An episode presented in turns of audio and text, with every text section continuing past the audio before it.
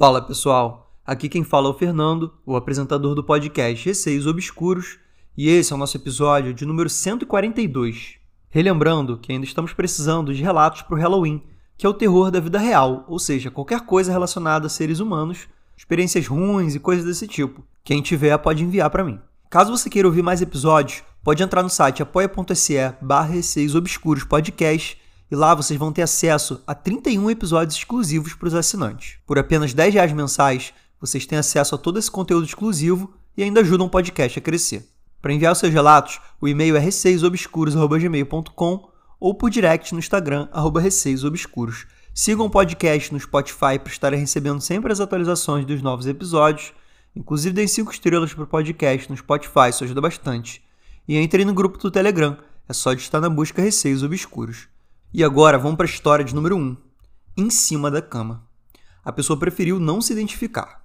Olá, eu gostaria que a minha identidade não fosse revelada, pois essa história toda ainda mexe muito com a nossa família.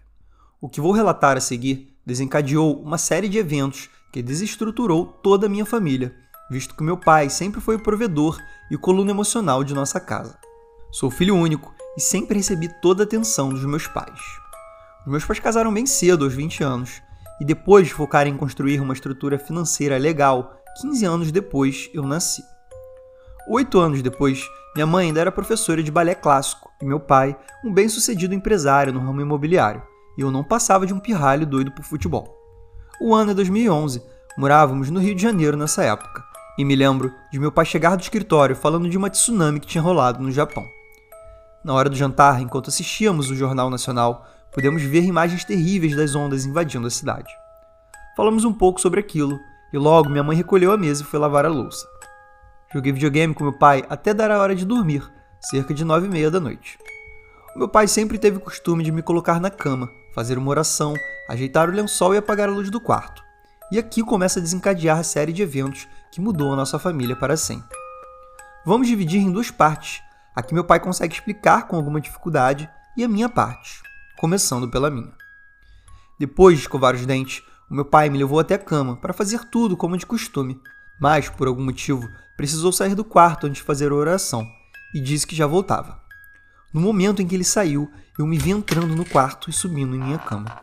Foi desesperador. Não pensei duas vezes, dei um grito e, como que numa tentativa de me proteger até meu pai chegar, fui para debaixo da cama, que era alta e só chorava e gritava pelo meu pai eu ouvi o som daquilo se movendo em cima da minha cama. Finalmente, eu vejo os pés do meu pai entrando correndo no quarto, parando de frente à cama e perguntando desesperado o que estava acontecendo. E no momento que ele abaixou para olhar debaixo da cama, ele paralisou, com os olhos bem abertos, como num susto. Eu gritava por ele, mas não havia respostas. Em seguida, a minha mãe entrou no quarto, puxou meu pai e me tirou de lá. Ainda é bem difícil lembrar disso. O meu pai não respondia. Minha mãe decidiu chamar a ambulância e levar meu pai para um hospital. Minha mãe não entendia o que eu tentava falar, ainda em desespero. E após dois dias, numa espécie de coma devido a um acidente vascular cerebral, meu pai acordou com o lado direito do corpo paralisado e com muita dificuldade para falar. Ele chamava por mim e perguntava se eu estava bem. Minha mãe o acalmou, então ele começou a falar o que tinha acontecido. Aqui eu conto o relato do meu pai. Ao me colocar na cama, ele foi no banheiro que ficava na porta do lado do meu quarto. Ele disse que estava mijando quando me escutou gritar. Quando correu para o quarto, me viu em cima da cama desesperado, dizendo que tinha uma criança debaixo da cama. Ele disse que tentou me acalmar, mas não conseguia. Foi quando ele abaixou para olhar debaixo da cama e bateu de frente comigo. Ele não se lembra de mais nada depois disso. O meu pai não conseguiu mais trabalhar como antes. As dívidas só aumentaram e passamos por dias bem complicados. Mas o mais triste é que meu pai nunca mais foi o mesmo depois disso. Ele ainda tem eventos de loop, onde parece reviver tudo isso, mas depois se acalma. Doze anos depois desse dia terrível, ainda sofremos pelas consequências geradas por essa aparição barra manifestação barra AVC. Obrigado por me permitir compartilhar um pouco, isso serve quase como uma terapia. Sucesso a você e ao canal, tenho sido um ouvinte assíduo. Então, muito obrigado pelo relato que você enviou eu entendo que seja um assunto muito pessoal e você não queira se identificar por isso. Realmente, esse é um relato muito estranho, porque foi uma experiência compartilhada de doppelganger, eu diria. No caso, você estava ali no seu quarto, né, no momento que seu pai saiu, e você viu você mesmo sentando na sua cama. E eu não sei exatamente onde você estava nesse momento, mas você achou que entrar debaixo da cama seria a melhor opção e entrou. Quando seu pai volta, ele olha você ali em cima da cama, e quando ele olha embaixo, você também está embaixo da cama, né? E o mais bizarro é que, segundo o relato do seu pai, tanto a pessoa que estava em cima quanto você ali embaixo estavam desesperados, falando que tem alguém ali em cima e embaixo da cama. Foi uma situação muito séria, não só pela situação que aconteceu, mas também pelo teu pai ter tido um AVC ali naquele momento e a vida da sua família ter mudado para sempre. Uma coisa é uma experiência sobrenatural, que você tem um vislumbre de uma sombra ou qualquer coisa do tipo, mas nada afeta a sua vida. Isso não, né? Seu pai não conseguiu trabalhar direito depois, a estrutura da sua família toda foi comprometida depois desse evento.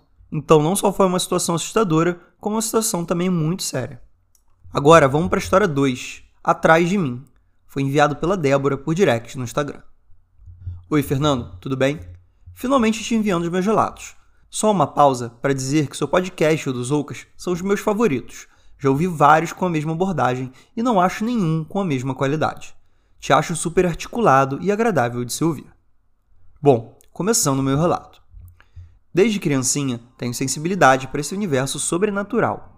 Como, por exemplo, estar de costas na porta de um cômodo conversando com a minha mãe de frente para mim e sentir duas mãos alisarem meu cabelo atrás de mim nesse cômodo, me virar e não ter nada.